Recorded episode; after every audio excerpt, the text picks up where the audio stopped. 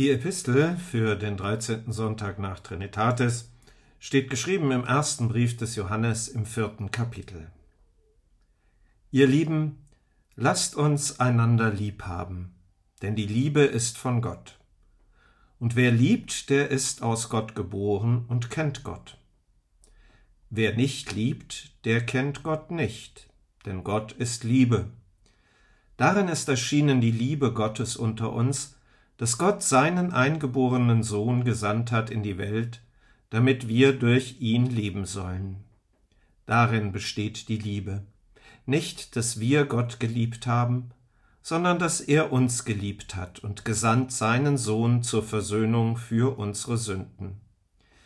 Ihr Lieben, hat uns Gott so geliebt, so sollen wir uns auch untereinander lieben. Niemand hat Gott jemals gesehen. Wenn wir uns untereinander lieben, so bleibt Gott in uns und seine Liebe ist in uns vollkommen.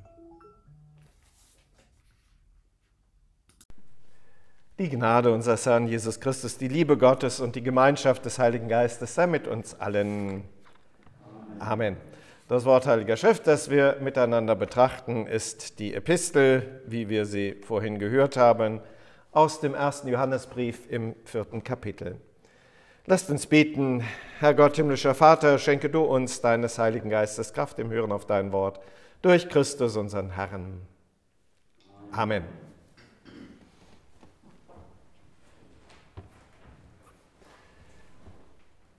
Liebe Gemeinde, was ist Liebe? Also die christliche Nächstenliebe, um die soll es gehen.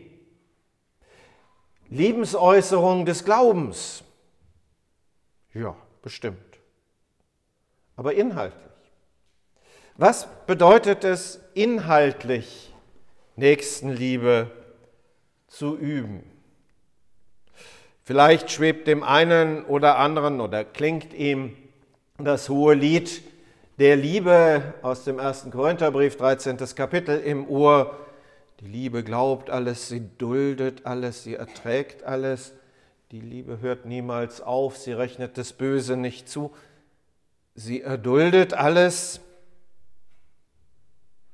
oder deckt alles zu.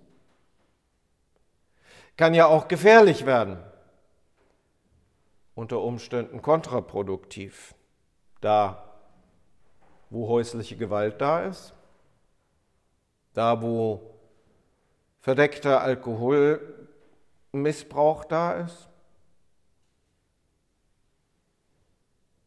Einfach nur mal alles zum Guten hinreden, ist da schwierig, weil dann nichts passiert. Oder aber darf ich womöglich beurteilen oder verurteilen, aus Liebe heraus. So ist es immer mal wieder gesagt worden und wird es auch heute noch gesagt, wenn Menschen sagen, ja, ich verkündige oder erzähle euch was von dem Willen Gottes, wie Gott das haben will, dass wir miteinander umgehen und leben. Und das, was du machst, das ist nicht in Ordnung. Und ich sage dir das nur aus Liebe zu dir heraus, damit du dich dann auch ändern kannst. Hm. Schwierig. Also mit dieser Argumentation wurde begründet, dass Frauen vor 50, 60, 70 Jahren, die vor der Hochzeit erkennbar schwanger gewesen sind, öffentlich vor der Gemeinde Abbitte leisten mussten. Mit dieser Begründung wurde und wird immer noch mal wieder der Ruf nach dem sogenannten Kirchenbann laut. Also danach jemanden der in offener Sünde lebt, und das ist komischerweise dann auch meistens immer wieder das sechste Gebot, das da herangezogen wird, dass ein solcher Mensch denn auf Zeit, bis er denn Buße tut, vom Empfang des Altarsakramentes ausgeschlossen wird. Ziel ist es doch, Gutes zu tun, zum Besten hin. Aber passiert das da wirklich? Also, was meint Nächstenliebe inhaltlich? Hier im ersten Johannesbrief ein ganz eigener Blick auf das Thema Lieben. Und in allererster Linie geht es dem Johannes um den Blick auf die Liebe Gottes. Da fokussiert er hin. Er sagt zwar, lasst uns einander lieb haben, aber dann kommt erstmal ganz groß, was die Liebe Gottes ist. Und dass Gott die Liebe ist. Und was Gott alles getan hat aus Liebe heraus. Und warum? Damit wir leben. Das ist ein ganz großer Satz, der da an dieser Stelle steht. Darin ist erschienen die Liebe Gottes unter uns. Also, da ist sie erkennbar und für uns deutlich und greifbar, dass Gott seinen eingeborenen Sohn, Jesus Christus, gesandt hat in die Welt, damit wir durch ihn leben sollen. Darum geht's. Also der Inhalt der Liebe Gottes, das Ziel der Liebe Gottes ist, dass wir leben. Und zwar leben in der Fülle. Leben in der Gemeinschaft mit ihm. Das ist das Ziel. Uns Leben zu geben. Durch die Versöhnung.